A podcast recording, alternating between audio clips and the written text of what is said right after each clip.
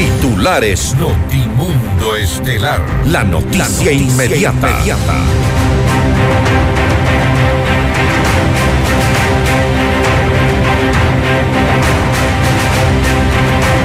Luis Verde Soto renuncia a la Secretaría Nacional Anticorrupción en medio de denuncias de irregularidades en empresas públicas.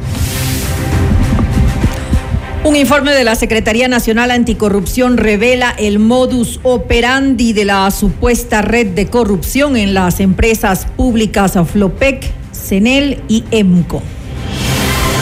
El presidente Guillermo Lazo insiste en que no existe una trama de corrupción en su gobierno y acusa a Santiago Cuesta y José Serrano de utilizar a un medio digital para atacar al gobierno. El exministro del Interior José Serrano respondió al presidente de la República tras las acusaciones sobre el desfalco al ISPOL y lo conminó a que se someta al polígrafo. El primer mandatario calificó a la comisión ocasional que investiga la presunta red de corrupción en las empresas públicas como desestabilizadora. Tras un audio revelado, el canciller Juan Carlos Holguín aclara que no conoce a Rubén Cherres, quien le habría llamado en el marco de una supuesta designación de un ministro.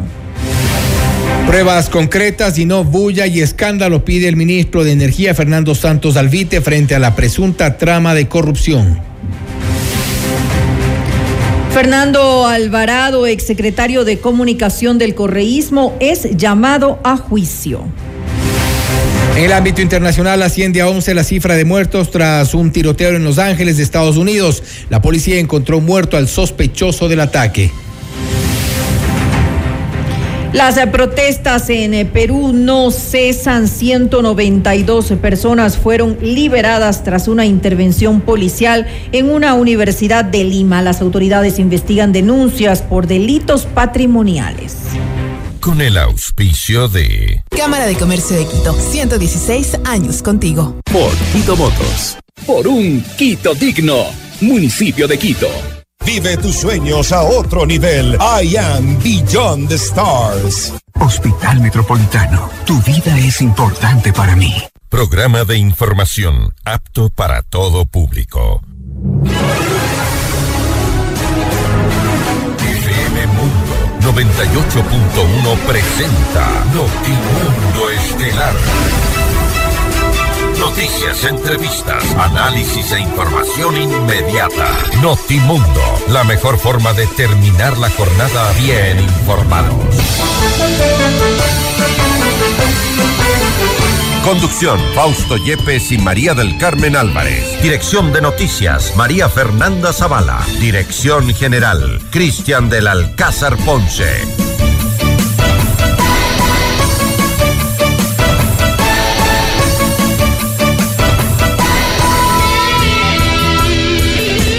Y en medio de los escándalos que envuelven al gobierno del presidente Guillermo Lazo, Luis Verde Soto renuncia a la Secretaría Nacional Anticorrupción. Las denuncias de supuestas irregularidades en las empresas públicas ha salpicado a algunos exfuncionarios. Mientras tanto, también se ha conocido un informe a través de la Secretaría Nacional Anticorrupción que revela un supuesto modus operandi de esta eh, supuesta presunta red de corrupción. Amigos de FM Mundo, la radio y las noticias, bienvenidos a su espacio estelar de la información soy Fausto Yepes y junto a María del Carmen Álvarez les contamos ahora mismo lo más destacado en las noticias en esta nueva semana. María del Carmen, buenas tardes. Muy buenas tardes, eh, Fausto y amigos. Como siempre, gracias por acompañarnos en esta emisión informativa. Iniciamos pues la semana, estamos lunes 23 de enero. Revisemos enseguida nuestra agenda de entrevistas.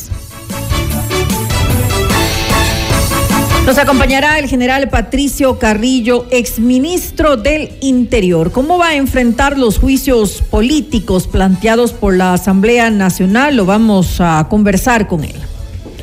Y estén atentos que estará con nosotros también el doctor Juan Carlos Holguín, canciller del Ecuador, para hablar sobre los audios filtrados y sobre la supuesta red de corrupción y viaje a la cumbre de la CELAC. Y con el doctor Pablo Ponce, candidato a la alcaldía de Quito por la izquierda democrática, hablaremos y revisaremos sus propuestas de campaña. Y para nuestra audiencia en eh, Cuenca, recuerden que Notimundo es retransmitido por radio Antena 190.5 FM. Y conéctate ahora en FM Mundo Live a través de nuestra fanpage en Facebook, FM Mundo 98.1 Quito, Ecuador, y disfruta de nuestras entrevistas exclusivas y los noticieros completos con la más alta calidad. También suscríbete a nuestro canal de YouTube, FM Mundo 98.1, la radio de las noticias. Amigos, bienvenidos. Le mantenemos al día. Ahora, las noticias.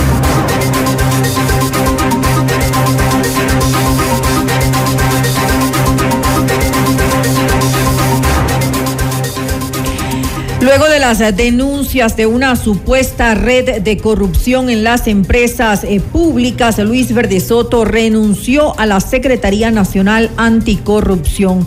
Mediante un corto comunicado, la Secretaría de Comunicación de la Presidencia confirmó que aceptó la dimisión de Verde Soto y agradeció sus eh, servicios. Esta institución fue creada con el fin de diseñar e implementar las políticas públicas en materia de lucha contra la corrupción que tengan resultados palpables. Es una labor que hay que reforzar más que nunca con mayor profundidad, sustento y agilidad, cita el texto enviado por SECOM.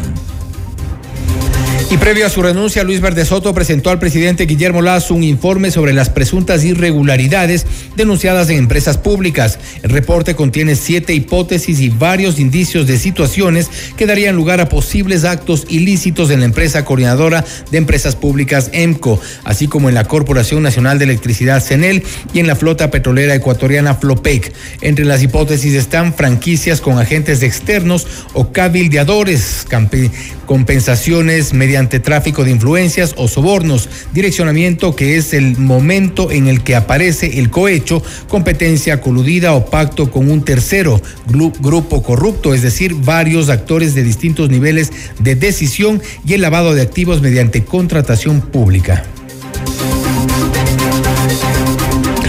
Al retorno de su viaje por Europa, donde participó en el Foro Económico Mundial de Davos, el presidente Guillermo Lazo se refirió al presunto caso de corrupción en el gobierno y que es investigado por la Fiscalía. En una entrevista, el mandatario afirmó que fue él quien pidió la renuncia del expresidente del directorio de la empresa coordinadora de empresas públicas EMCO, Hernán Luque. Sin embargo, hace un mes, en entrevista con Carlos Vera, dijo no saber los motivos de la dimisión. Escuchemos enseguida lo que dijo el presidente el pasado 22 eh, de diciembre. Señor presidente, ¿por qué se fue Hernán Luque de las EP, de las empresas públicas, sin informe y en silencio? Bueno, pues la gente renuncia y se quiere ir y quiere cambiar de posición. ¿Yo qué puedo hacer? ¿No sabe usted por qué? No, no sé por qué. Dígamelo usted. No sé, ¿hubo rendición de cuentas? No, pero claro que sí. Y se le puede pedir en cualquier momento la rendición de cuentas. ¿Está usted contento de la gestión al frente de eso? Bueno, se fue, ya ha sido reemplazado y tenemos que ver de aquí para adelante. Sin embargo, este 22 de enero el presidente Lazo cambió de versión y aseguró que pidió a Luque que deje ese cargo. Hernán Luque salió del gobierno porque con absoluta franqueza no sentía confianza en él. Y le pedí al secretario de la administración que le pida la renuncia. Porque no y él presentó la renuncia. No confiaba en él porque no tenía la certeza de que habría comprendido que este es un gobierno que lucha contra la corrupción, que no damos ni un solo espacio a la corrupción, que no se puede dialogar con la corrupción.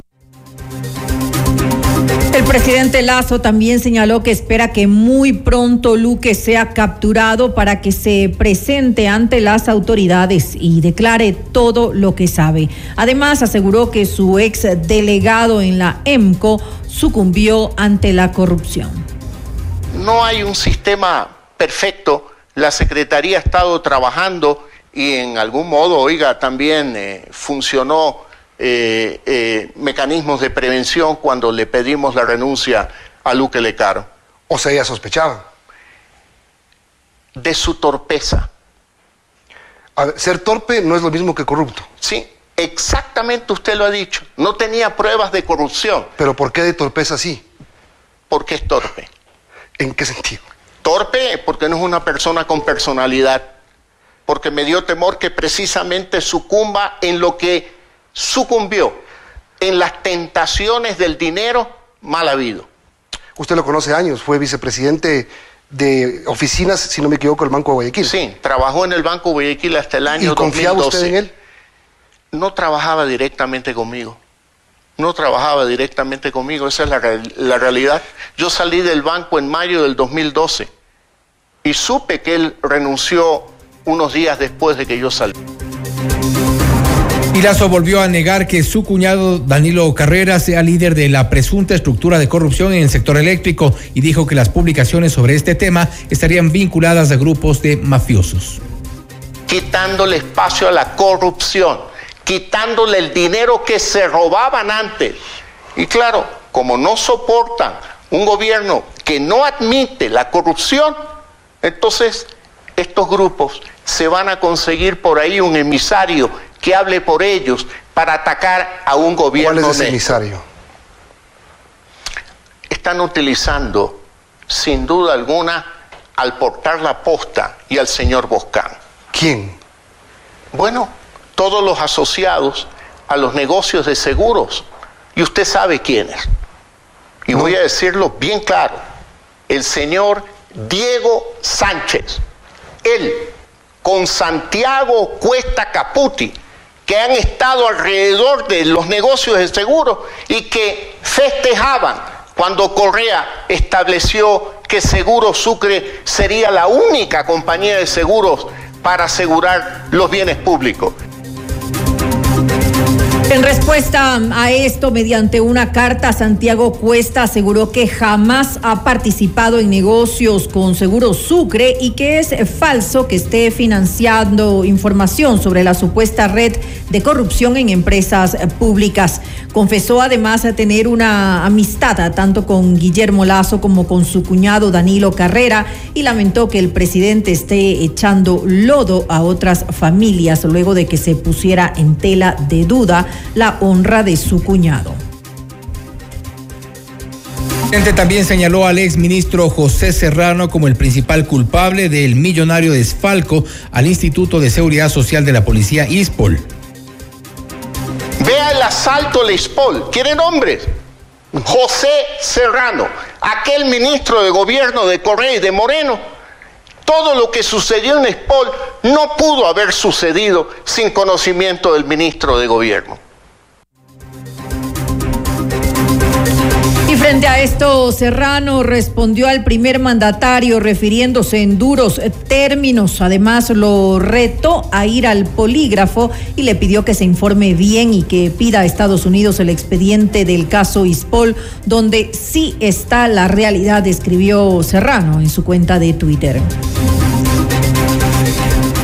En cuanto a la comisión creada en la Asamblea Nacional para investigar el caso al que la Fiscalía denominó encuentro, Lazo descartó recurrir a la muerte cruzada y recalcó que esta investigación le corresponde al sistema de justicia.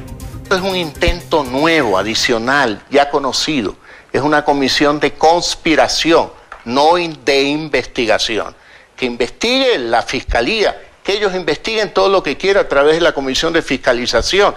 Pero cuando forma una comisión ad hoc especializada, es claramente una intención de desestabilizar la democracia. No lo van a lograr. ¿Quiénes quieren desestabilizar? ¿Cree usted que se creó esta comisión para buscar una vez más destituirlo? Bueno, no solo lo digo yo, lo dicen muchos analistas políticos del Ecuador, que este es otro intento de golpe de Estado por parte de la Asamblea Nacional, evidentemente por el correísmo. La parte cruzada existe en la Constitución Lo y sabemos. apelaremos a ella cuando sea necesario. Por ahora no estoy pensando en eso. No está pensando No, en eso. no ¿Cómo está pensando en pensando? Finalmente, el primer mandatario afirmó que no existen candidatos del partido oficialista, creo, vinculados al narcotráfico, como denunció la semana pasada el Frente Parlamentario Anticorrupción. En temas económicos, Lazo dijo que el Tratado de Libre Comercio con México está en pausa debido a que no se acordó la entrada del camarón y del banano ecuatoriano a ese mercado. Sin embargo, recordó que ya se logró el acuerdo comercial con China, mientras que con Costa Rica se firmaría un convenio la primera semana de marzo. Más información, el canciller Juan Carlos Holguín respondió a la publicación de un audio revelado por un medio de comunicación digital en el que Rubén Cherres dice que se reunirá con Holguín en el marco de una supuesta designación de un ministro. Mediante un comunicado, el canciller aclaró que no conoce a Cherres y que jamás ha tenido una relación personal o profesional con Danilo Carrera. Finalmente señaló que en el ámbito de sus funciones como ministro de Relaciones Exteriores y Movilidad Humana, nunca ha tenido vinculación con las áreas que se han mencionado en las publicaciones de este medio digital.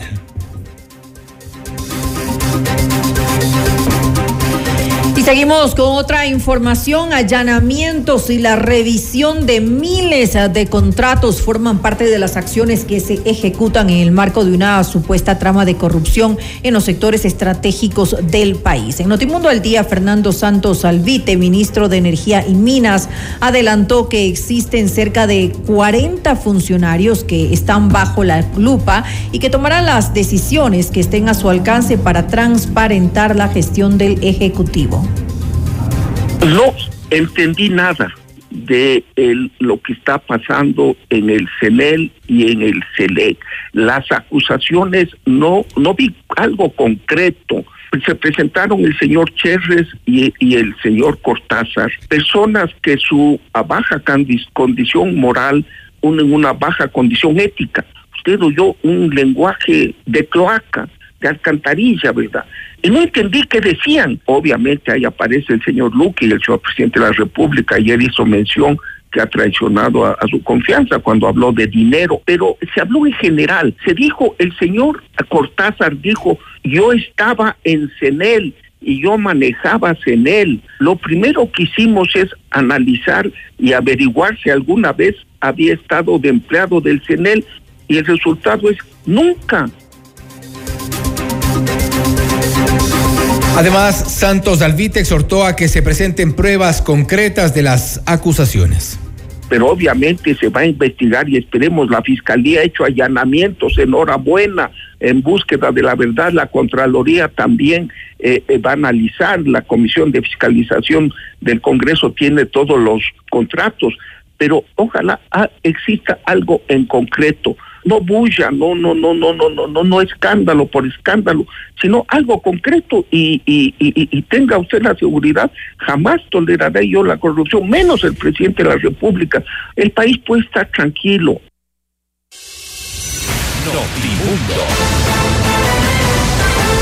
Información inmediata. En la Cámara de Comercio de Quito cuentas con un equipo y juntos llevaremos tu negocio al siguiente nivel. Nosotros eh, ponemos la experiencia, tú pones las ganas. Te esperamos en la Avenida Amazonas y República, edificio Las Cámaras. Visita www.ccq.es o contáctanos al 098-475-3529. Cámara de Comercio de Quito, 116 años contigo. La rehabilitación vial de Inquito está en marcha. Las parroquias antes olvidadas hoy están atendidas para tener mejor movilidad. El municipio de Quito está trabajando por un Quito digno. 100% de suites eh, vendidas. Aprovecha e invierte en los últimos departamentos y oficinas disponibles en Allan Beyond the Stars o Baile Park. Visítanos en la República del Salvador y Moscú y llama al 098-854-6364 o también puedes ingresar a iambeyondthestars.com. Y conéctate a FM Mundo Live a través de nuestra fanpage en Facebook, FM Mundo 98.1 Quito, Ecuador, y disfruta de nuestras entrevistas exclusivas y todos los noticieros completos con la más alta calidad. También suscríbete a nuestro canal de YouTube, FM Mundo 98.1, la radio de las noticias. Volvemos. Objetividad y credibilidad. Notimundo Estelar. Con María del Carmen Álvarez y Fausto Yepes. Regresa enseguida. Decisión Ecuador 2023. Con Jorge Ortiz. Este viernes a las 8 horas. Solo por FM Mundo 98.1. Inicio del espacio publicitario. Los quiteños merecemos vivir mejor. Te invito a construir un Quito sin miedo. Sin miedo de salir a la calle. Sin miedo de emprender. Sin miedo de llevar nuestra ciudad a lo más alto. Para lograrlo, este 5 de febrero, vota todo Alianza UIO. Listas 1723. Porque Quito merece un liderazgo de verdad. Nadie se queda atrás. Pedro Freile, alcalde. Alcaldes, CNE 2023. El Ford que siempre quisiste está en nuestros concesionarios de Quito Motors a nivel nacional. Visítanos y conoce todos nuestros modelos. Realiza tu test drive y llévatelo a casa. Todos nuestros modelos tienen disponibilidad inmediata. Además, pregunta por las promociones especiales que tenemos para ti. Encuéntranos en las ciudades de Quito, Cuenca, Latacunga, Ambato, Riobamba, Ibarra y Santo Domingo. Ford Quito Motors.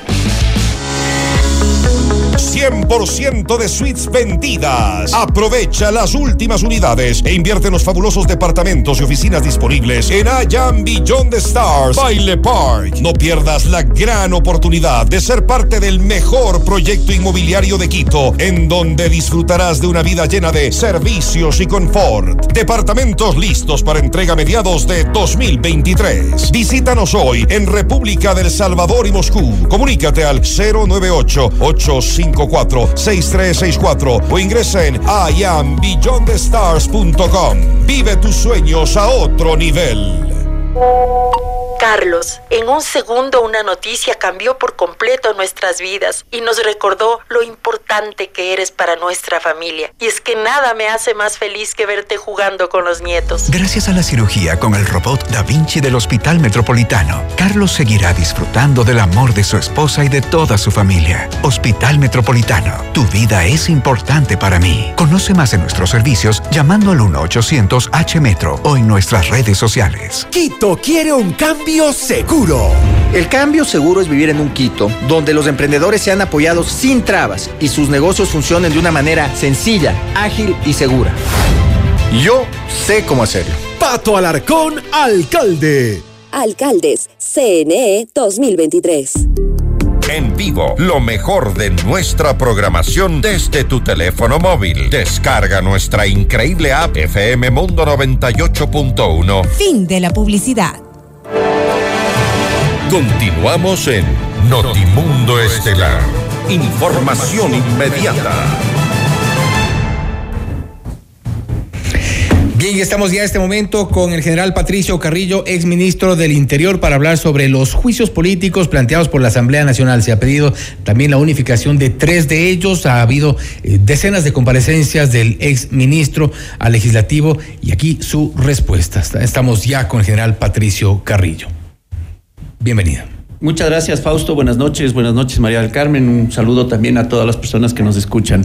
Efectivamente, ya estamos a puertas de, del juicio político. Esto fue unas solicitudes que venían realizando diferentes actores en la Asamblea Nacional. Eh, yo también ya he eh, respondido al, al presidente de la comisión, como me corresponde una vez que fui notificado y he pedido que en esta primera instancia yo me defenderé por escrito. En las siguientes etapas yo responderé a la sociedad ecuatoriana, pero creo que en, en los cinco meses que yo cumplí y ejercí mis funciones había respondido ya por más de 27 ocasiones a las comisiones, al pleno, había respondido los pedidos de información y ahí se encuentra la información disponible. Y en una comunicación que usted ha publicado ya en sus redes sociales habla de cerca de 300 pedidos de información y aparte también estas comparecencias en la Asamblea Nacional a distintas comisiones del legislativo. No obstante, hay, o al menos usted deja entrever también en este comunicado, que eh, fue el pretexto de varios legisladores para gestionar afanes políticos individuales. ¿Qué había detrás de esto? Mire, indiscutiblemente que eh, al menos durante todo el tiempo que, cumplí las funciones yo no percibí en el, en el legislativo, en la mayoría, porque hay una minoría que, que trabaja muy, muy bien, pero en la mayoría no percibí que eh, realmente querían solucionar los problemas del país. Los problemas que están ligados a estos temas de derechos humanos y que era competencia del Ministerio del Interior. Básicamente, justo lo que hoy estamos viviendo, corrupción, impunidad, inseguridad y romper las inequidades. Mire, no hemos podido nosotros hasta ahora y un tema de transparencia para justamente enfrentar estos fenómenos, la ley de extinción de dominio y su reglamentación. Y esto es lo que al final eh, rompe con la posibilidad de disuadir. Las leyes que se han creado en el país no disuaden porque básicamente el Estado se encuentra en una etapa de colapso. Y al estar colapsado y al estar fraccionado, indiscutiblemente que quien gana es la presencia de la economía ilegal, del crimen organizado, y eso es parte de, de, algunos actores políticos que están atrás. Junio del 2022 es sin duda uno de los eh, dolores de cabeza del exministro. No, mire, eh, nosotros en, en octubre del 2019, en junio, en el operativo de Buenos Aires y en muchas otras eh, acciones, incluida ya en, en mayo la captura de Norero, han sido eh, acciones que las hemos venido desarrollando porque ha sido parte de nuestra, de nuestra misión y parte de nuestro trabajo. No, a mí no me, no me preocupa porque eh, más allá de, los, de la bulla, más allá de, de los discursos que a veces ponen, eh, penalmente no han podido probar absolutamente nada. Eh, la policía es una policía absolutamente profesional en temas de derechos humanos y si algo nos hemos preocupado mucho tiempo atrás, desde hace 15 años atrás, cuando se elaboró por primera vez el plan estratégico de la Policía Nacional, era contar con una unidad especializada para mantenimiento del orden público. Y creo que el Ecuador tiene una, una unidad de lujo, una unidad respetuosa de derechos humanos y así lo, lo enfrentaremos con las verdades a este juicio político. Miren, comparemos lo que está sucediendo en el Perú, comparemos lo que sucedió en esa misma fecha en octubre en Colombia y en Perú y lo que ha sucedido en estos levantamientos. ¿Cuál es su diferenciación? La diferencia es básicamente eh, la, el respeto absoluto a los derechos humanos.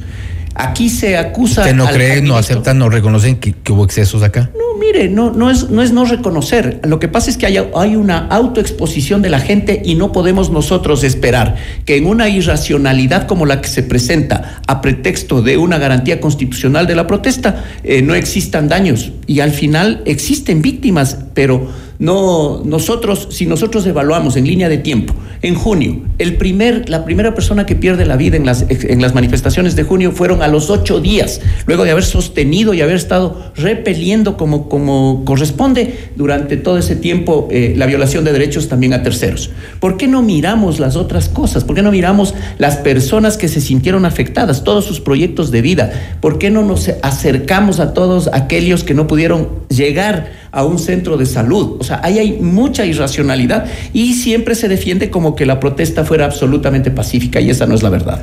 ¿Qué fue, eh, ¿Contra qué se enfrentan usted, en, este caso usted, eh, en, estos juicios políticos que se vienen? Eh, hay evidentemente un, tinte o, alguna intencionalidad detrás de atacar a un proyecto, a, una, a un momento de la policía. No, yo no, yo no, yo no creo que, eh, el, el, el, destino del juicio político sea direccionado a una persona. Es básicamente justo a limitarle a la policía, limitarle a la Policía Nacional en, en cuanto a su misión principal de tutelar, de proteger y garantizar derechos y libertades de los ciudadanos. Mire, si algo pretende siempre el crimen organizado, Fausto, es justamente fraccionarle al Estado porque desde ese fraccionamiento del Estado lo que eh, persiguen es la impunidad y la impunidad fomenta la corrupción. Esto es importante considerarlo porque ya, ya se ha demostrado en Colombia, en México, la visualización de todos estos fenómenos corresponden a una acción política y esa acción política del crimen organizado para enfrentarle al Estado desde ese gobierno criminal es lo que están pretendiendo. Y para eso limitan el accionar de la Policía Nacional. La policía recibe un mensaje claro. ¿Qué va a pasar en las próximas expresiones de protesta social que existan? La policía hará un cruce de, de, de brazos. La policía esperará eh, que le enjuicien nuevamente, que le sometan a un escarnio público, que le tachen de, fa de fascista, que le, le, traten de abusiva permanentemente. Y esa no es la realidad. La policía está también expuesta a expresiones de violencia enorme de aquellos que dicen eh, manifestarse y de aquellos que hacen uso de esta garantía constitucional. ¿Y no será que la policía no logró eh, neutralizar estos grupos, no, lo, no ha logrado hasta ahora controlarlos y estas amenazas de juicio político en un caso, estas amenazas también de juicios por eh, el tema de derechos humanos no han frenado la acción de la policía y para llegar al escenario en el que estamos, donde prácticamente el tema de la seguridad es incontrolable? Mire, el, el, tema de la seguridad eh, yo creo que eh, pasa por, por no tener el Estado actualmente la capacidad de controlar la economía ilegal de mercados de alta rentabilidad. Estoy hablando básicamente narcotráfico, minería ilegal, trata de personas, tráfico ilícito de migrantes, tráfico de armas, contrabando, tala indiscriminada inclusive y, y también pesca ilegal. Estos mercados ilegales generan enorme rentabilidad y producen redes y estas redes no pueden operar si no es con actores estatales y no estatales de apoyo. El Ecuador está viviendo esto, una visibilización de enfrentamiento de un gobierno criminal a un gobierno estatal. Y vamos a ver en ese sentido cómo reacciona la sociedad y cómo reacciona el Estado. El único mecanismo ahora es ejercer una gran coyuntura crítica con todos los actores, con la academia para estudiar perfectamente el fenómeno y presentar soluciones. Pero necesita cohesionarse el Estado, necesita que todos los niveles de gobierno, que todas las agencias e instituciones del Estado puedan unirse en función de esta gran cruzada. Ahora, la policía puertas adentro, hay problemas y precisamente uno de esos problemas fue eh, que ha desencadenado también críticas en contra de la policía y en su momento en contra de usted como, como ministro del Interior para entonces, este, eh, lo ocurrido con María Belén Bernal. Eh, este, este femicidio ha, ha, causado cierta desazón en quienes confiaban, confiábamos en una policía especializada, capacitada, pues no vamos a juzgar a todos por lo ocurrido con uno de sus miembros, pero ocurrió en una escuela de policía, en un estamento policial. Sí, mire, mira, en, retrospectiva se ven mejor las cosas y yo creo que efectivamente ya ahora queda clarificado. El delito de femicidio fue cometido por un violento, por un misógino que eh, bajo efectos del alcohol eh, cometió ese acto irracional. Pero eso no cubre la cantidad de actos de indisciplina que pudieron existir alrededor del el día y en el lugar donde sucedió el hecho.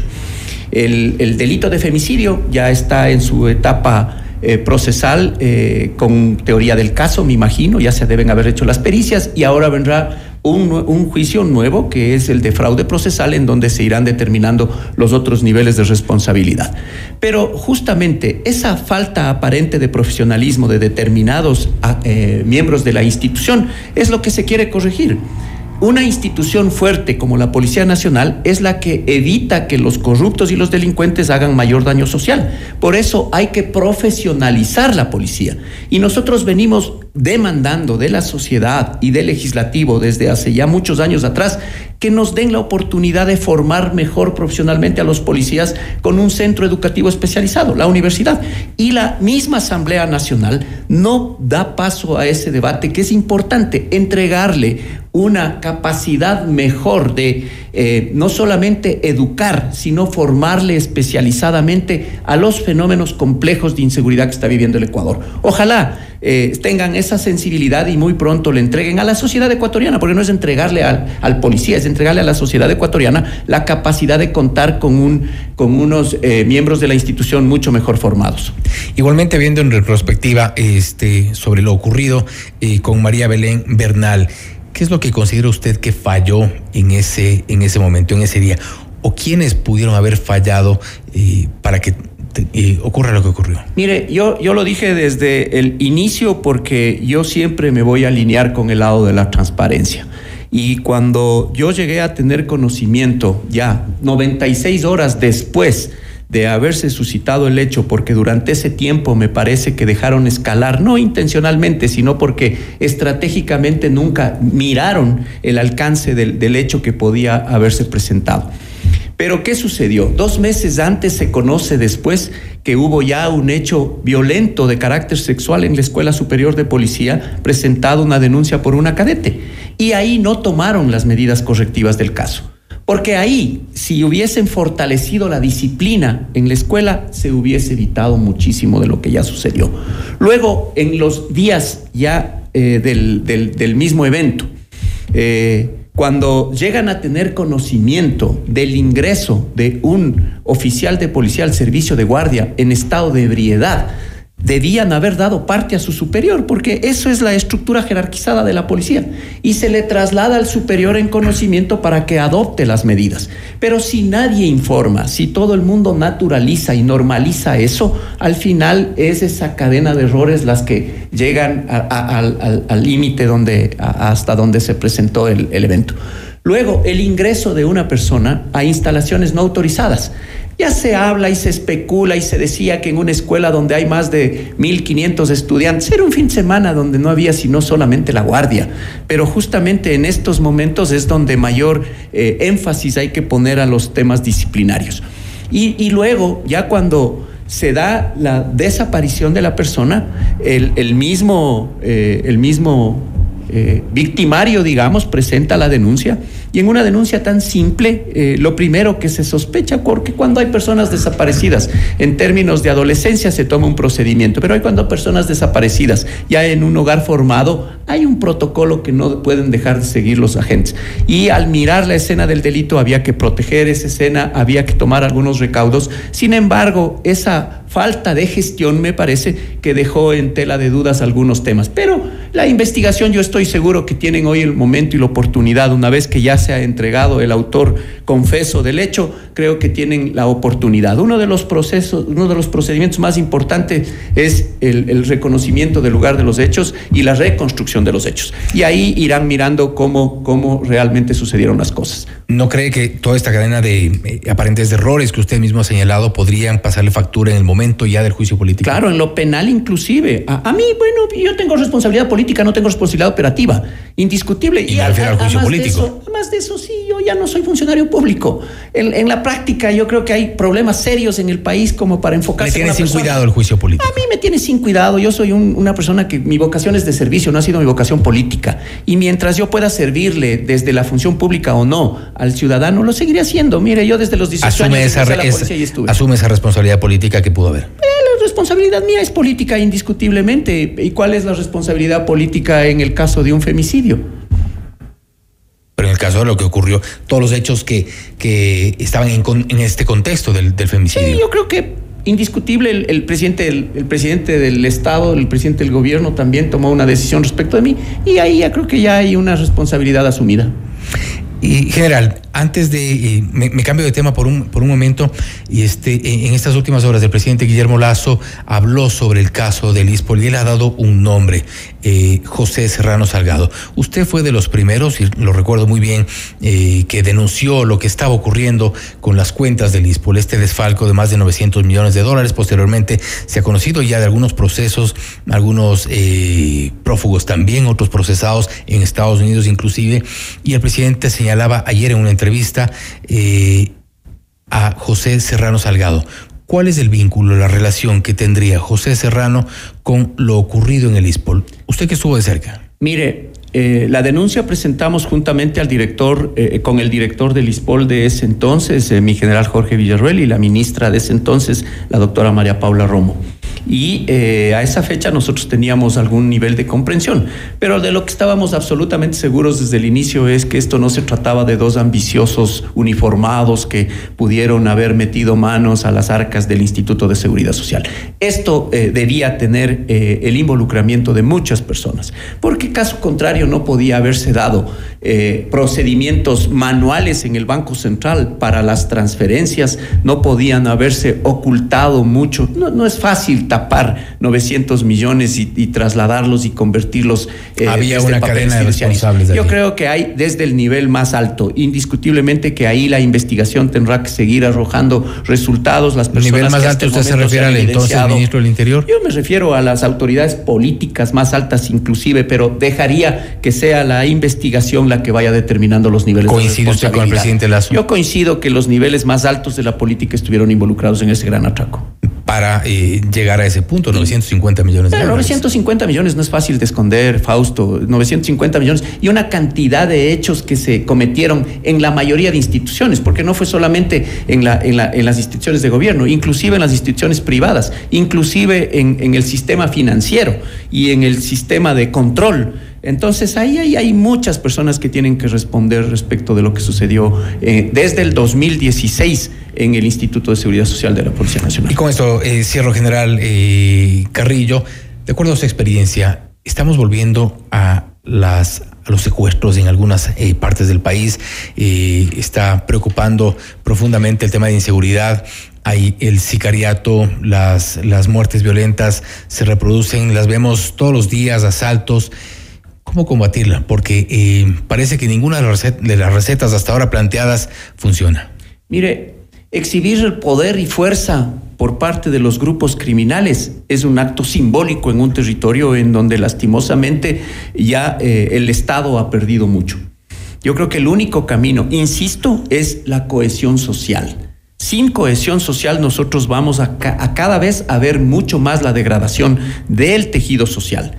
Ya lo estamos experimentando, pero no se visibiliza todavía. Migración a gran escala de ecuatorianos que están saliendo porque ya sus sueños ya no, los, ya no existen en este país. Y, y un migrante Una de la- sale uno de los argumentos libertad. es huyendo de la inseguridad. Indiscutible, porque al final lo que está en juego son las libertades. Ya Y no solo es el empleo. quiere- ya no es solamente un tema ligado al- a, la posibilidad de encontrar empleo, es un tema de derechos y libertades.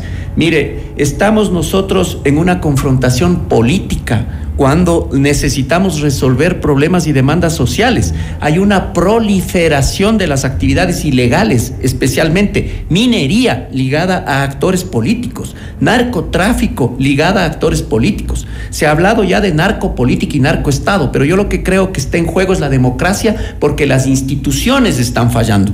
Lo que hay es que preguntarse si las instituciones están fallando por ineficiencia o por corrupción y hay que hacer depuración en todos los niveles. Tenemos un sistema judicial farragoso.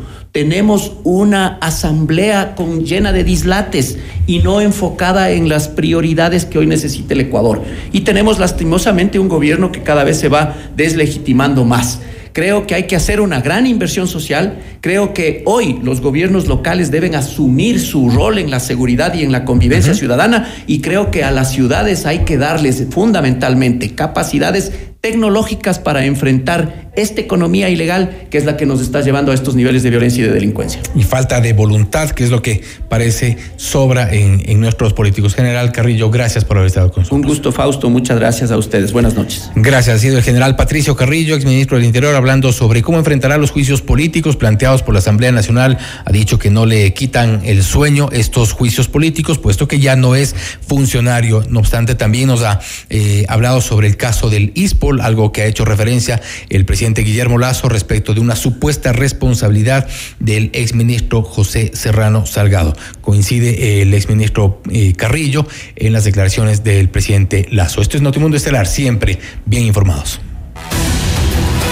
Noticias, entrevistas, análisis e información inmediata. Notimundo Estelar regresa, enseguida.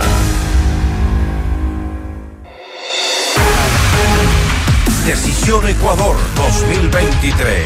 Con Jorge Ortiz. Este viernes a las 8 horas. Solo por FM Mundo 98.1. Inicio del espacio publicitario.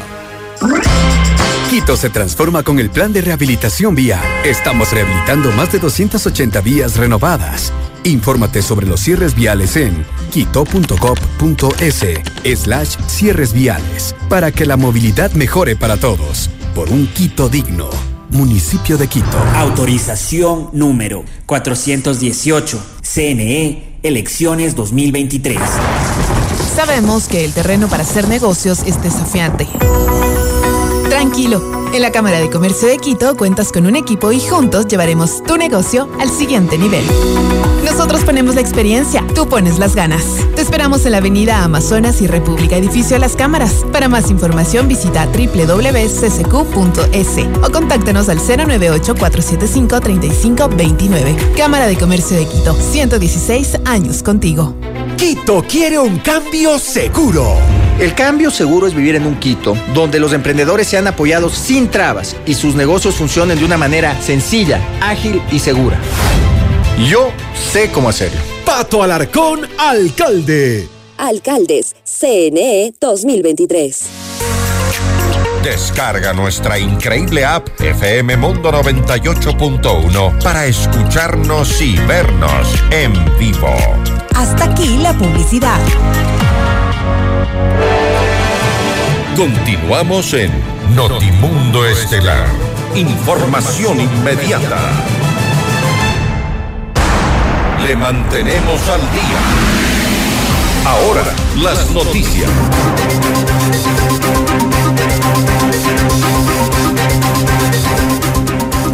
Las declaraciones del presidente Guillermo Lazo sobre la supuesta trama de corrupción en las empresas eh, públicas dejaron más dudas y nuevos nombres de supuestos involucrados en otros actos irregulares. En Notimundo a la carta, César Montúfar, ex candidato a la presidencia, se refirió a este tema y exhortó a que el primer mandatario sea investigado. Me parece que en realidad lo que está en cuestión es de si, es la pregunta de si el, gobierno de Guillermo Lazo eh, ha significado un cambio y en, en, la forma como lastimosamente en el Ecuador los grandes negocios del Estado vinculados, en este caso los sectores estratégicos, han abandonado o no este patrón de corrupción institucionalizada. Eh, y eso es lo que me parece que tiene que ser investigado. Lo digo con mucho respeto, pero con, con firmeza, que el presidente tiene que ser investigado también. Y Vivimos en un Estado constitucional de derechos y justicia. Todos somos iguales ante, ante, la ley. Y el presidente tiene que ser investigado porque me parece que aquí hay cosas que no calzan y por bien de la democracia y por bien de la institucionalidad no pueden quedar esos, esos, esos, esos cabos sueltos.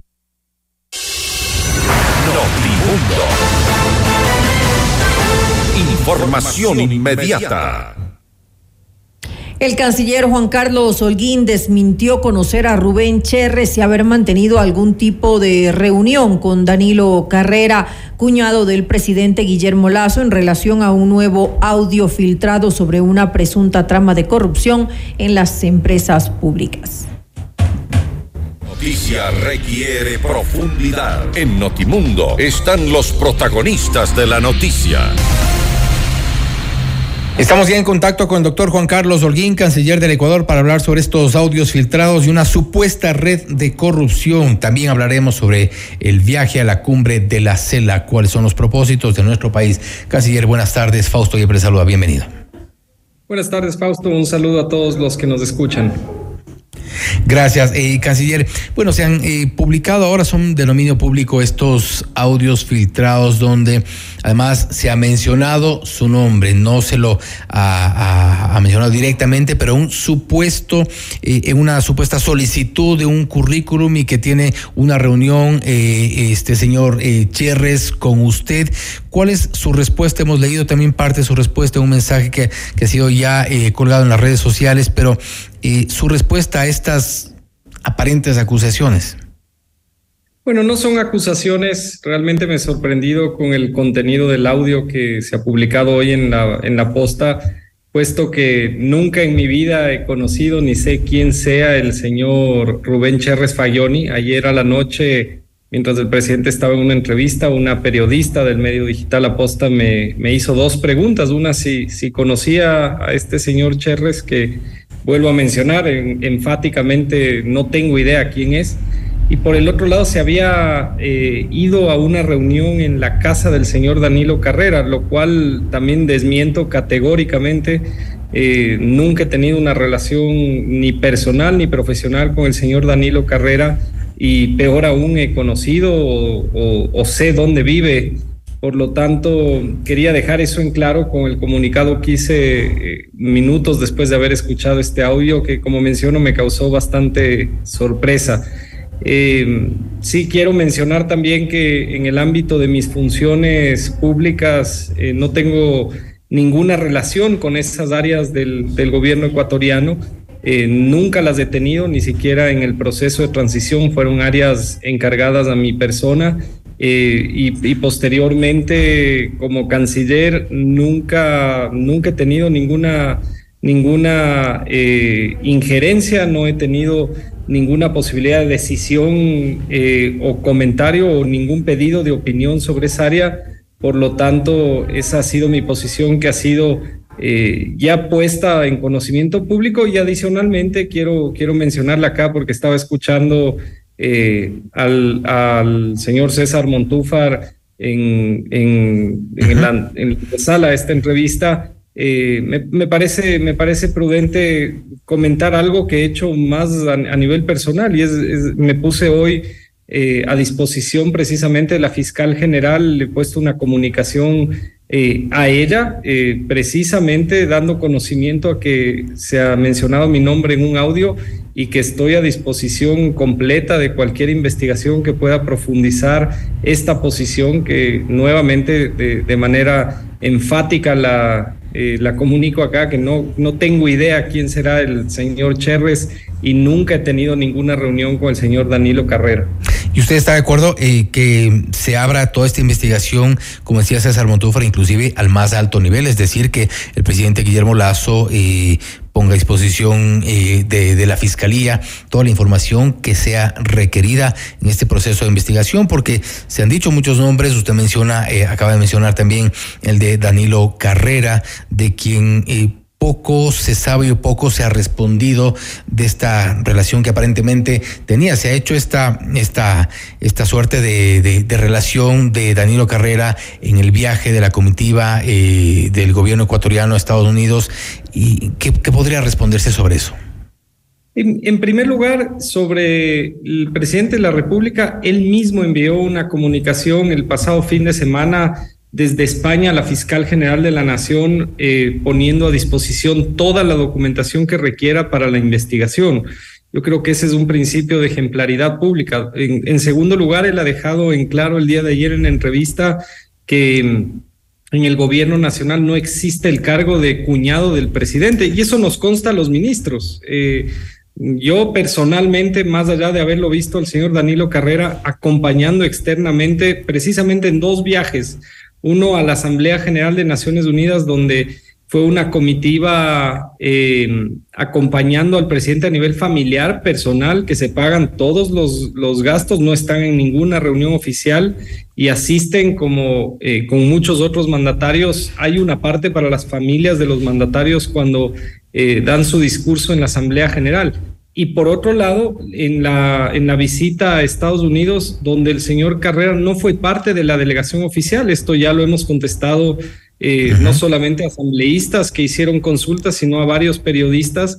Él fue con una delegación de empresarios que acompañaron la, la visita, fueron, fueron, si no me equivoco, más de 20 y la foto que aparece en, en, algunos medios es una fotografía tomada en el cementerio de Arlington, donde fue un evento público, que fue la, eh, la, la, ofrenda floral que puso el presidente Lazo en, en un sitio público. Eh, eso es lo que yo podría mencionarle, eh, Fausto, no sin antes dejar claro que precisamente en el ejercicio democrático y en el ejercicio público, eh, precisamente por bien de la transparencia, es, es, siempre beneficioso poder tener estos contrastes a nivel, a nivel periodístico y al mismo tiempo eh, como menciono yo en mi caso personal, el, ponerme a disposición de la fiscal general toda vez que mi nombre ha sido mencionado. El contraste y la verificación que son importantes, indispensables para el ejercicio periodístico, es por eso también que hemos, le hemos eh, consultado, señor canciller, sobre lo que circula ahora mismo en, en, redes sociales. Yo creo que es importante su respuesta, es importante eh, saber que existe al menos la apertura para que se pueda investigar por cualquier duda que exista y que se pueda eh, especular sobre sobre, ciertas acciones, que se investigue todo lo que, se, lo que tenga que investigarse. Canciller, quiero pasar ya de tema para hablar sobre la cumbre del CELAC. Usted ha dicho que eh, se, de la CELAC habrá una integración política o una integración práctica, porque hay algunos temas que podrían tratarse acá y muchos de interés para el país.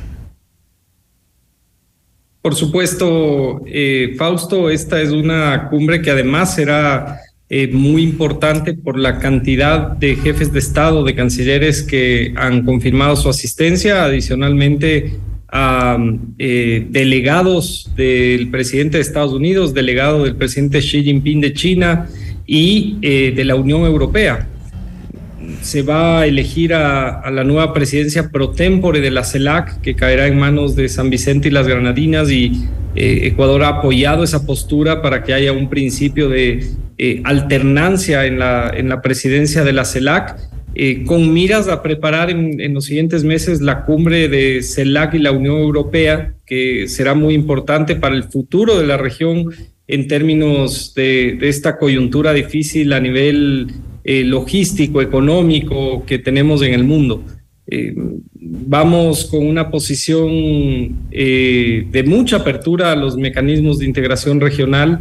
Es allí donde se deben discutir desde las diferencias, precisamente las posturas, y saludamos el que la mayoría de países envíen representantes para poder discutir en una mesa estos desafíos que tienen el 2023 eh, Latinoamérica y el Caribe. ¿Qué tan efectivos podrían ser estos mecanismos de integración tomando en cuenta lo que usted mencionaba también, que creo que es importante tomar en cuenta la coyuntura eh, regional que existe? Es un momento difícil para la región, eh, vemos lo que ocurre en otros países vecinos, por ejemplo, en Perú, en Colombia, evidentemente Venezuela, Argentina también, donde hay eh, una, una, importante movilización también y de, y de protestas.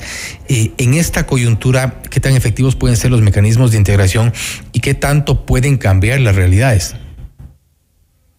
Creo que es el momento idóneo para que estos eh, mecanismos funcionen. Las, las diferencias diplomáticas que existen en este momento, por ejemplo, frente a Perú por parte de varios países, tienen que ser airadas en, este tipo de foros.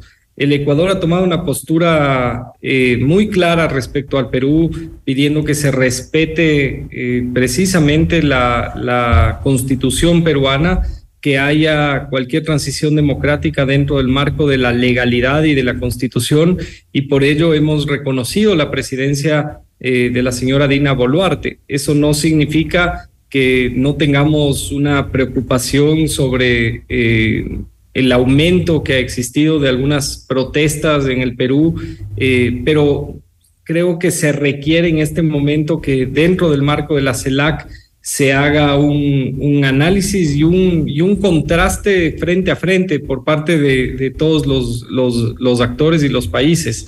Es importante mencionar que CELAC invitó a la presidenta peruana como presidenta, es decir, hubo un reconocimiento a la, a presidenta Boluarte como jefa de Estado del Perú y eso le da más estabilidad a la región. Eh, por el otro lado, la CELAC ya demostró eh, ser eficiente, por ejemplo, en la pandemia. En la presidencia mexicana se lograron algunos temas bastante concretos relacionados sobre todo al tema de las vacunas y creo que es lo que hay que retomar en este momento, poner temas concretos que beneficien a los ciudadanos y no eh, centrar el discurso en los temas ideológicos y políticos. El presidente Lazo en el 2021, en, en el cambio de la presidencia pro tempore de México-Argentina, ya anunció que la única forma de llevar a la práctica el mecanismo de integración regional es pensando en un, en un eh, gran mercado latinoamericano, en que abramos nuestras aduanas, en que tengamos eh, un mercado de, de, valores común y creo que hay que ir en esa línea de buscar los, los elementos prácticos que nos permitan una verdadera integración. Dentro de esta integración práctica, ustedes se han referido a la integración eléctrica, por ejemplo, de electricidad, a la, integración de, valor, eh, de un mercado de valores regional y también una integración en un mercado aduanero. ¿En qué consistiría al menos la propuesta?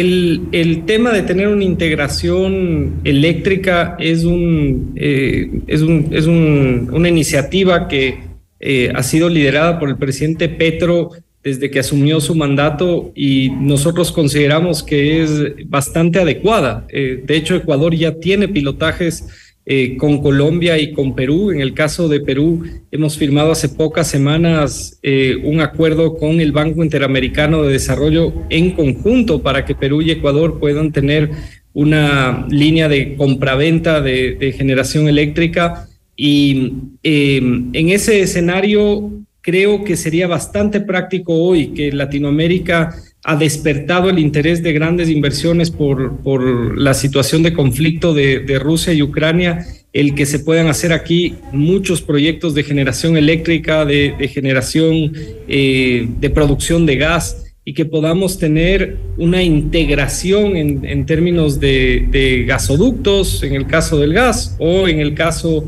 eh, de generación eléctrica, de, una electrificación eh, multinacional y podamos eh, de cierta manera aprovechar las energías limpias en las que América Latina se, se convierte en indudablemente en el líder global. Bueno, esperemos que este proceso de integración sea efectivo, sea eh, eh, más que nada eficiente, ¿no? Porque creo que en la coyuntura que vive nuestra región a veces podrían complicarse ciertos procesos, pero hacemos votos porque eh, los, las, las propuestas cuajen adecuadamente. Gracias, canciller, por haber estado con nosotros.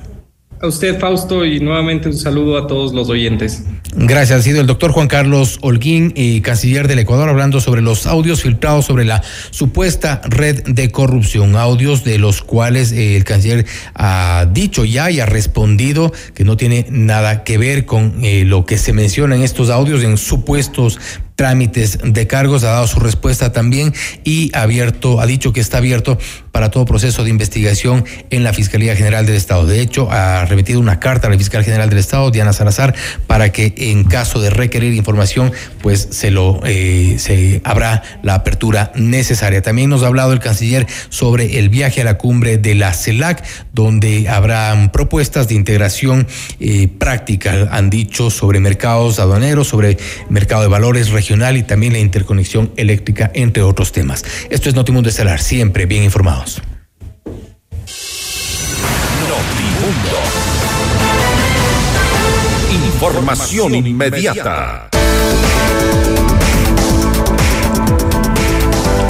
El Ford que siempre quisiste lo tenemos en nuestros concesionarios de Quito Motors. Visítanos, realiza tu test drive y llévatelo a casa.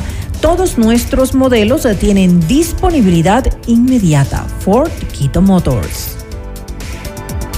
La rehabilitación vial en Quito está en marcha. 26 millones de inversión y más de 2 millones de personas beneficiadas. El municipio de Quito está trabajando por un Quito digno. 100% de suites vendidas. Aprovecha e invierte en los últimos departamentos y oficinas disponibles en Ayan Beyond the Stars Baile Park. Visítanos en la República del Salvador y Moscú y llama al 098-854-6364 o también puedes ingresar a ayanbeyondthestars.com.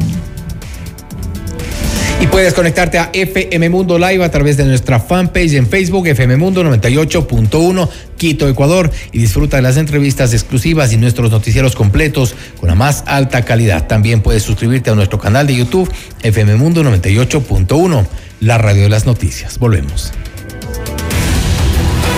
Noticias, entrevistas, análisis e información inmediata. Notimundo Estelar regresa, enseguida.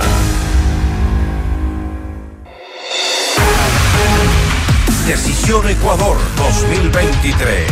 Con Jorge Ortiz, este viernes a las 8 horas, solo por FM Mundo 98.1. Inicio del espacio publicitario. Los quiteños merecemos vivir mejor. Te invito a construir un Quito sin miedo. Sin miedo de salir a la calle. Sin miedo de emprender. Sin miedo de llevar nuestra ciudad a lo más alto. Para lograrlo, este 5 de febrero, vota todo Alianza UIO. Listas 1723. Porque Quito merece un liderazgo de verdad. Nadie se queda atrás. Pedro Freile, alcalde.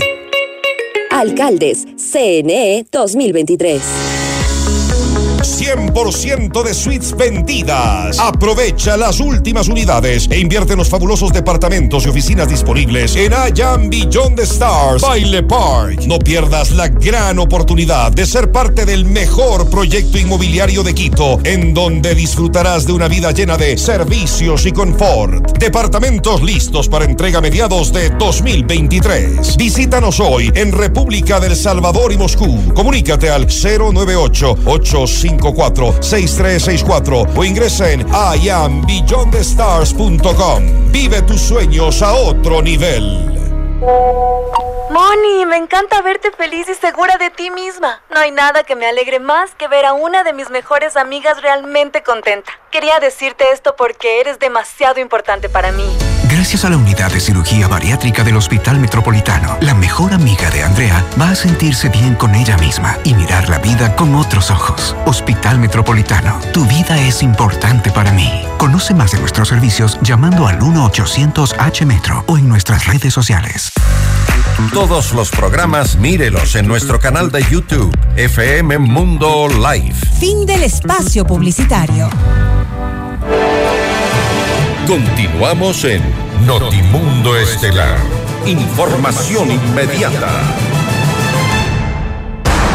Le mantenemos al día. Ahora, las noticias.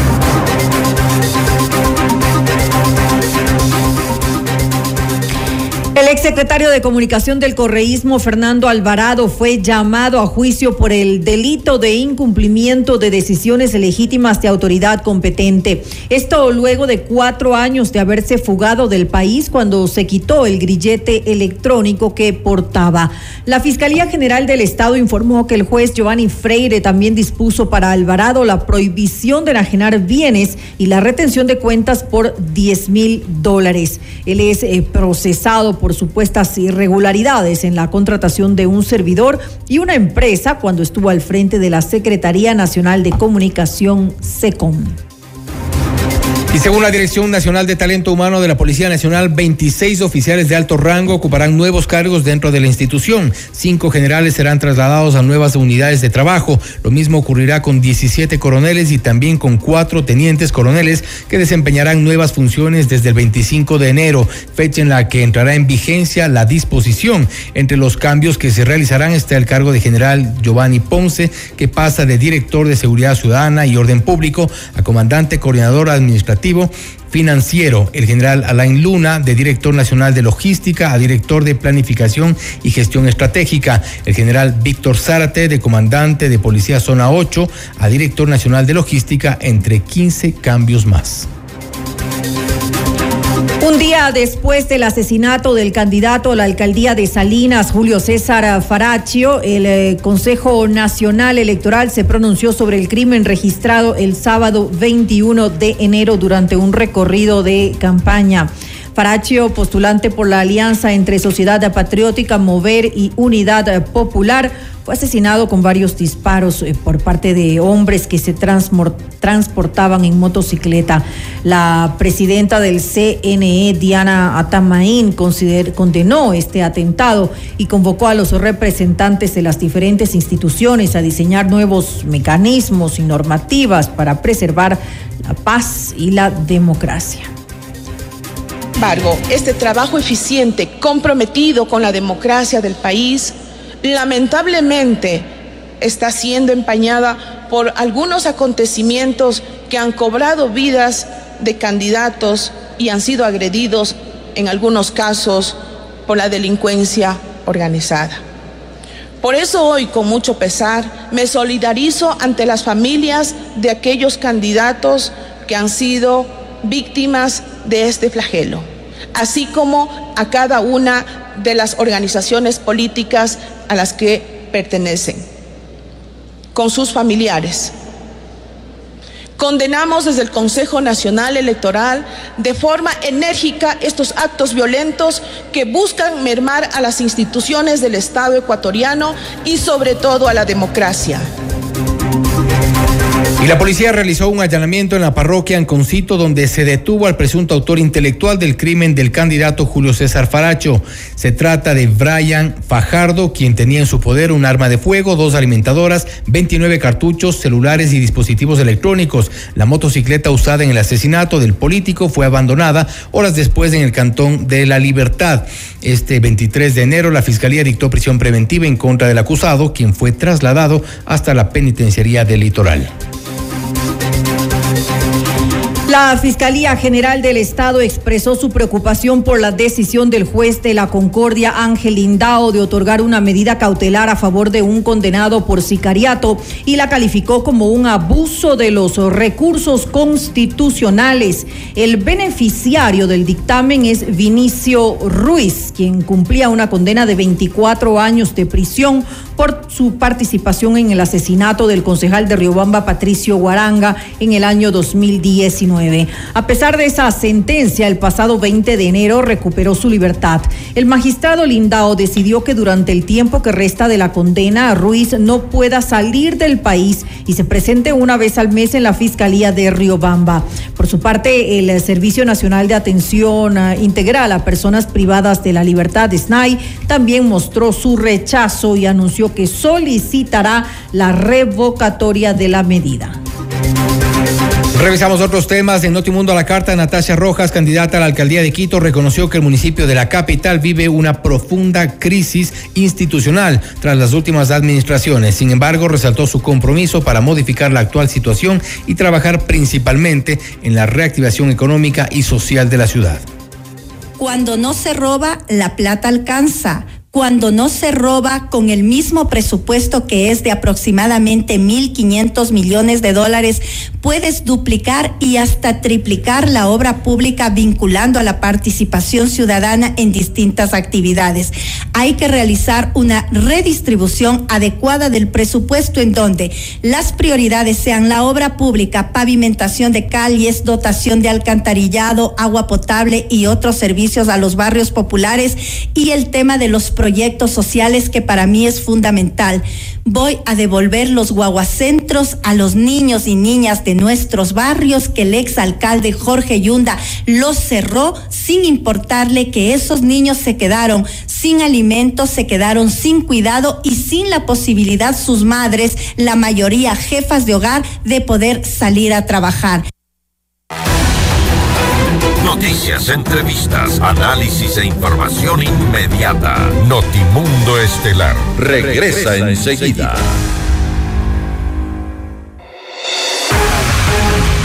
Decisión Ecuador 2023.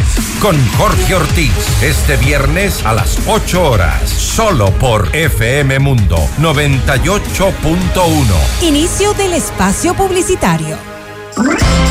Quito se transforma con el plan de rehabilitación vía. Estamos rehabilitando más de 280 vías renovadas. Infórmate sobre los cierres viales en quito.gov.es slash cierres viales para que la movilidad mejore para todos. Por un Quito digno. Municipio de Quito. Autorización número 418. CNE Elecciones 2023. El Ford que siempre quisiste está en nuestros concesionarios de Quito Motors a nivel nacional. Visítanos y conoce todos nuestros modelos. Realiza tu test drive y llévatelo a casa. Todos nuestros modelos tienen disponibilidad inmediata. Además, pregunta por las promociones especiales que tenemos para ti. Encuéntranos en las ciudades de Quito, Cuenca, Latacunga, Ambato, Riobamba, Ibarra y Santo Domingo. Ford Quito Motors. Quito quiere un cambio seguro. El cambio seguro es vivir en un Quito donde los emprendedores sean apoyados sin trabas y sus negocios funcionen de una manera sencilla, ágil y segura. Yo sé cómo hacerlo. Pato Alarcón, alcalde. Alcaldes, CNE 2023. En vivo, lo mejor de nuestra programación desde tu teléfono móvil. Descarga nuestra increíble app FM Mundo 98.1. Fin de la publicidad. Continuamos en Notimundo Estelar. Información inmediata. Pablo Ponce, candidato a la alcaldía de Quito por la izquierda democrática, fue concejal del Distrito Metropolitano en tres ocasiones y ha tenido una experiencia de más de una década en el municipio. ¿Cuáles van a ser sus propuestas de campaña? Lo vamos a revisar en la siguiente entrevista. Vamos más allá de la noticia. Notimundo Estelar en FM Mundo con María del Carmen Álvarez. Y se encuentra aquí en nuestros estudios el doctor Pablo Ponce, candidato a la alcaldía de Quito por la izquierda democrática. Doctor, muy buenas eh, noches y gracias por acompañarnos. Le saluda María del Carmen Álvarez. Gracias por la entrevista. A las órdenes.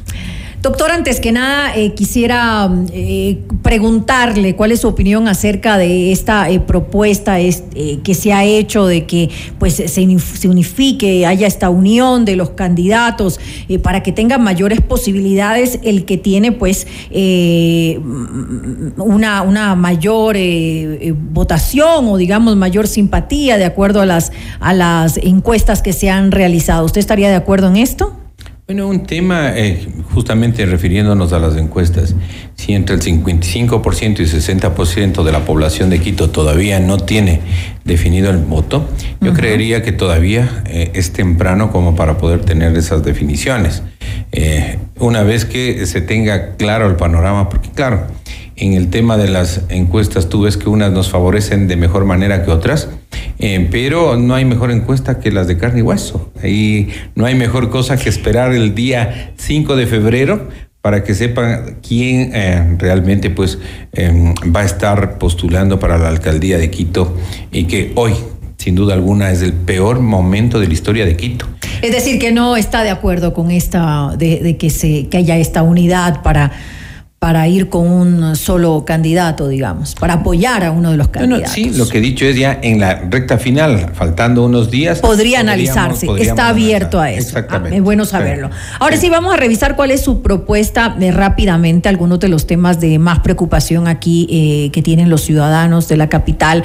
Eh, comencemos viendo, por ejemplo, el tema de, de, inseguridad, que en realidad es un problema no solamente aquí en la ciudad de Quito, sino a nivel nacional. ¿Cuál es su propuesta con respecto a esto? ¿Qué hacer para que eh, los capitalinos puedan tener algo de tranquilidad con referencia a esta problemática?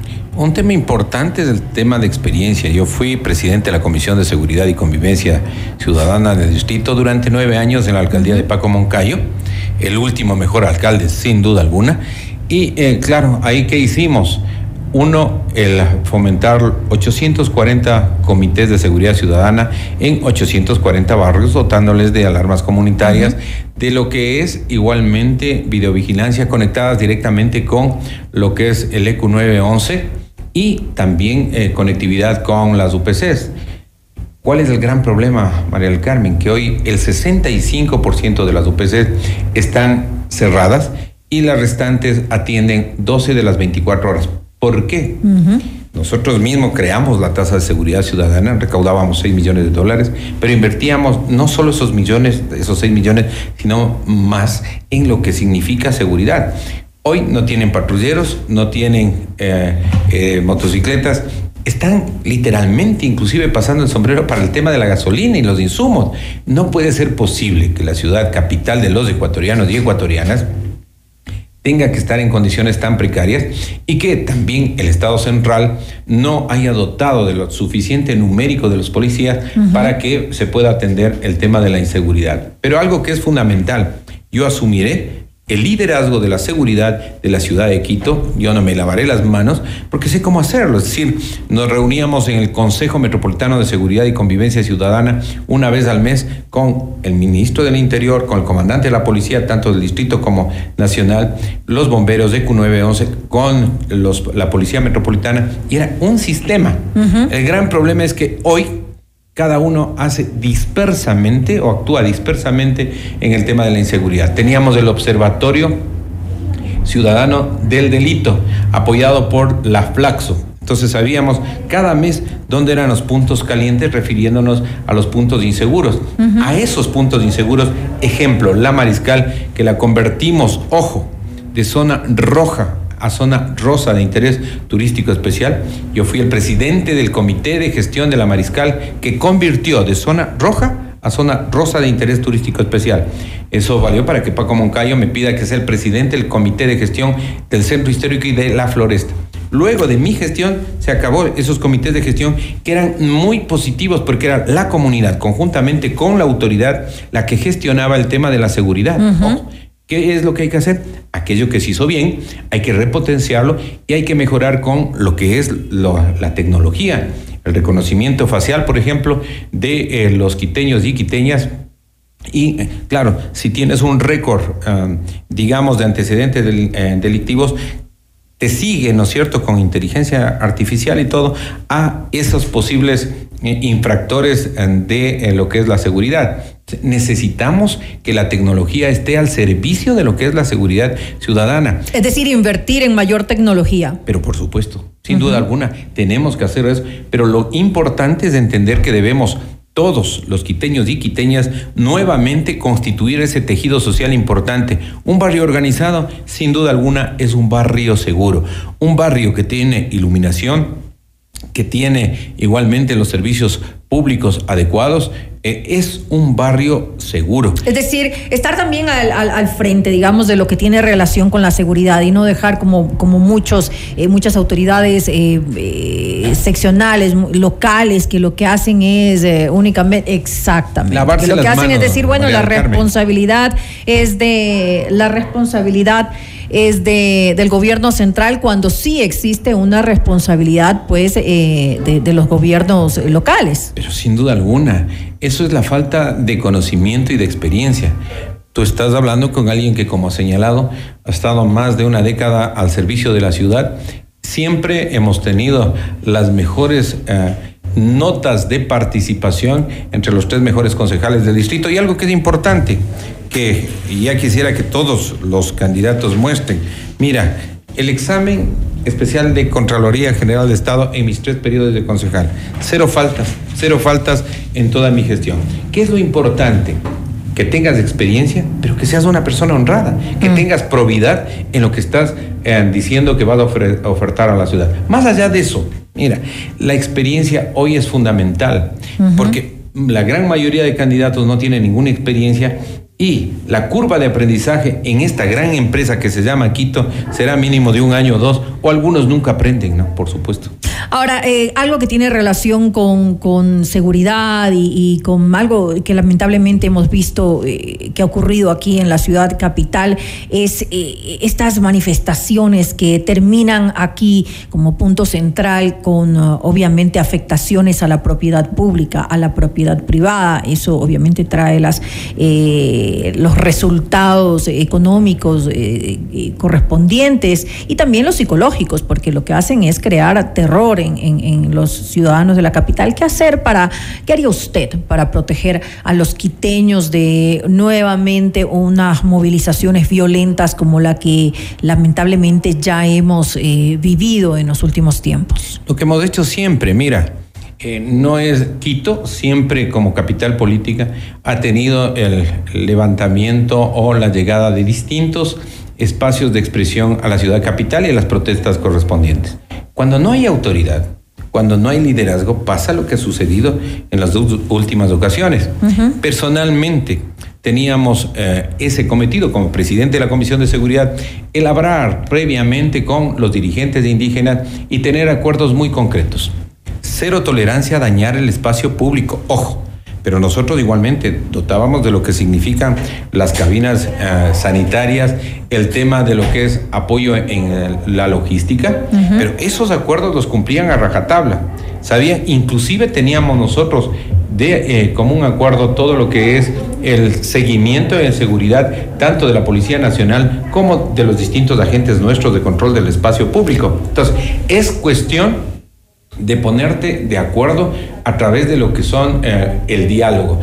No es la primera vez, ojo, que sucede. decir, ¿Funciona el diálogo en determinadas circunstancias? ¿O tal vez eh, la opción sería eh, impedir el paso como se lo hizo pues en la ciudad de Guayaquil? Y no pasó nada en la ciudad de Guayaquil. Bueno, uno de los temas es precisamente si no tienes un acuerdo, por supuesto, pero tú no puedes impedir el paso ya cuando están a la entrada de Quito. Claro, Tú hay que tomar acciones anticip- anticipadas. Eh, así es. Por supuesto que sí, pero más bien yo soy de las personas que fomenta el diálogo. Ujú. 10 mil comerciantes en el centro histórico, que parecía un tema que nunca se iba a dar, los reubicamos sin un herido, sin un muerto, a través del diálogo y de consensos. El, el, eh, igualmente había el botadero de basura en Zambisa, lo hicimos con 12 comunidades en el Inga. Es decir, cuando tú tienes liderazgo, cuando tú realmente tienes palabra, la gente realmente confía. Y ahí me lleva inmediatamente, me asalta el tema de el- lo que significa la movilidad. Una buena noticia para los quiteños. Primero, voy a propiciar que sea cada dos años lo que es la revisión vehicular. Pero igual, nos hemos sentado con los ah, eh, transportistas, con el gremio del transporte, con gran parte de ellos, están dispuestos a ir a la caja común y a que se pague por kilómetro de recorrido. Esto ya fue, eh, digamos, propiciado hace más de 15 años, pero la falta justamente de voluntad política es que ha hecho que eh, no pase nada absolutamente respecto de esto. Entonces, tú propicias ahí una mejor movilidad en general del transporte público que moviliza a más del 70% de quiteños, quiteñas Eh, y lo otro que es importante entender, ellos ya tenían, me han enseñado el documento para poder eh, modernizar su flota a través de transporte público eléctrico. 200 unidades listas. La falta de voluntad política, la falta de liderazgo hace que esto, cambiar la matriz a que sean carros eléctricos en el transporte público, lo voy a, a, fomentar inmediatamente. Al igual que lo que es un túnel paralelo a los Osvaldo Guayasamín, que lo hicimos nosotros, ¿no? Uh -huh. Ojo, María del Carmen, nosotros hicimos el Ya se había hecho en algún tiempo una propuesta también de un eh, viaducto. Exactamente. ¿Qué es lo que tienes que hacer? Hacerlo, ¿sí? Con voluntad política, con gestión, lo propio, porque es in, indecible, o sea, te demoras entre 45 minutos y una hora en un atolladero desde lo que significa Así el valle eh, de Tumbaco. Lo propio pasa en los chillos. Entonces, ¿qué tenemos que hacer? Ya están hechos los estudios, absolutamente todo en lo que es una solución eh, de un puente, ¿no es cierto?, que conecte uh -huh. desde Monjas hasta lo que es el Trébol y hasta lo que es Vicentina, luego con un túnel hasta lo que es el Parque del Arbolito. Esa inversión es de alrededor de 230 millones de dólares que puedes hacer por concurrencia con el Consejo Provincial y con la Alcaldía de Rumiñahui. Es decir, las tres partes juntas podemos emprender este... Pero eh, ahora justamente con todo el, el, costo que ha representado, por ejemplo, el, el metro, eh, ¿es posible hacer una obra otra obra a, a, gran escala aquí en la ciudad de Quito o hay que esperar un poco tal no, vez? Mira, el tema es realmente el, lo que es alianzas públicos privadas. Uh -huh. Si no hacíamos eso precisamente con el actual aeropuerto en Tababela, no teníamos aeropuerto. Claro. Hay que emprender en lo que son alianzas público-privadas. Hay gobiernos amigos que están dispuestos a apoyar a la ciudad de Quito y eh, por supuesto, pues son obras que a largo plazo, estamos hablando de 20, 30 años el financiamiento, es decir, hay financiamiento. Lo que decimos del presupuesto municipal, ah, existe el dinero. Lamentablemente no saben cómo invertirlo, son incapaces de invertirlo. Imagínate que a 60 días de terminar el año fiscal se había gastado el 39% de la cédula presupuestaria. Es criminal. Es decir, ¿cómo puede ser posible que una ciudad que necesita tanta infraestructura, tanta obra, sean incapaces de gastar lo que tienen asignado como ciudad a través de lo que es el Estado central y los impuestos que pagamos los Tenemos que finalizar esta entrevista, pero hay ciertos temas que me gustaría eh, decirlos rápidamente y con una respuesta por concreta, por favor. El municipio hace, hace mucho tiempo que ya tiene un problema por su gran eh, tamaño. ¿Usted consideraría achicarlo? ¿Está eso entre sus planes?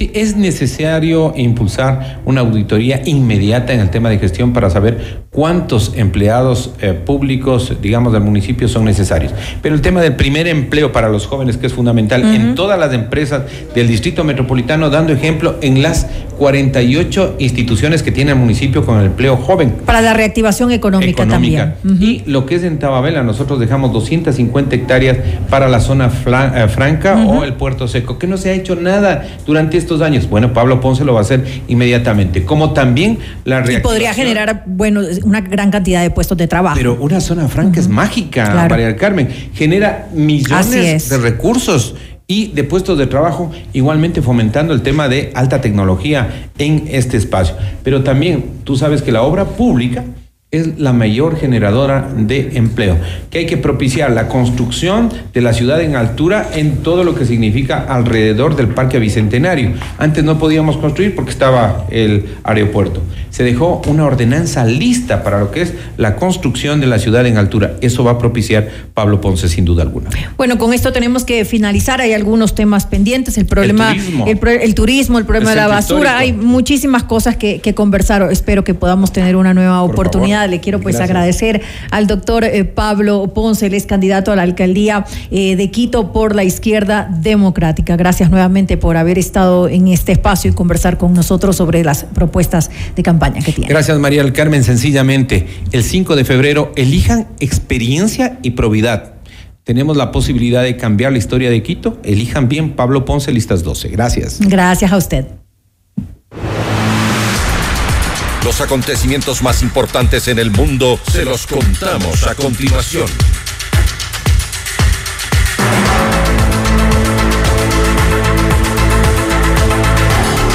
Revisamos de información internacional. Tras un tiroteo en Monterrey Park, al este de Los Ángeles, la policía de Estados Unidos informó que la cifra de fallecidos aumentó a 11 personas. De igual manera, confirmó la muerte de Hu Can Tran, un hombre asiático de 72 años, quien sería el principal sospechoso del crimen. Aparentemente se habría suicidado cuando la policía se acercaba a su camioneta, la cual fue ubicada a 30 kilómetros de donde se produjo el ataque. Las autoridades descartaron que existan cómplices del tiroteo.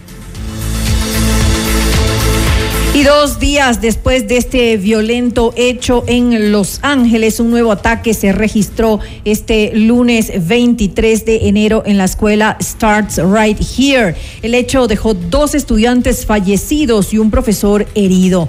Las víctimas fallecieron camino al hospital producto de las graves heridas causadas por los disparos. Tras el crimen, la policía detuvo a múltiples sospechosos dentro de un automóvil que fueron puestos a las bajo las órdenes de las autoridades. La Fiscalía de Perú informó que tras la decisión de un fiscal provincial se dispuso la liberación de 192 personas que fueron detenidas el sábado 21 de enero en la Universidad de San Marcos. A ellos se los investigaba por presuntos delitos de usurpación agravada y daños contra la infraestructura. Además, del presidente del Consejo de Ministros, Alberto Otárola, declaró este lunes en la Fiscalía de la Nación ante la investigación que se abrió en su contra por presunto delito de genocidio. Todo esto en el marco de las protestas que hasta el momento han dejado más de 60 62 personas fallecidas. Y hasta aquí Notimundo Estelar. Volvemos mañana con más información, entrevistas y reacciones. Así es, como siempre, gracias por habernos acompañado y que tengan una muy agradable noche. Hasta mañana.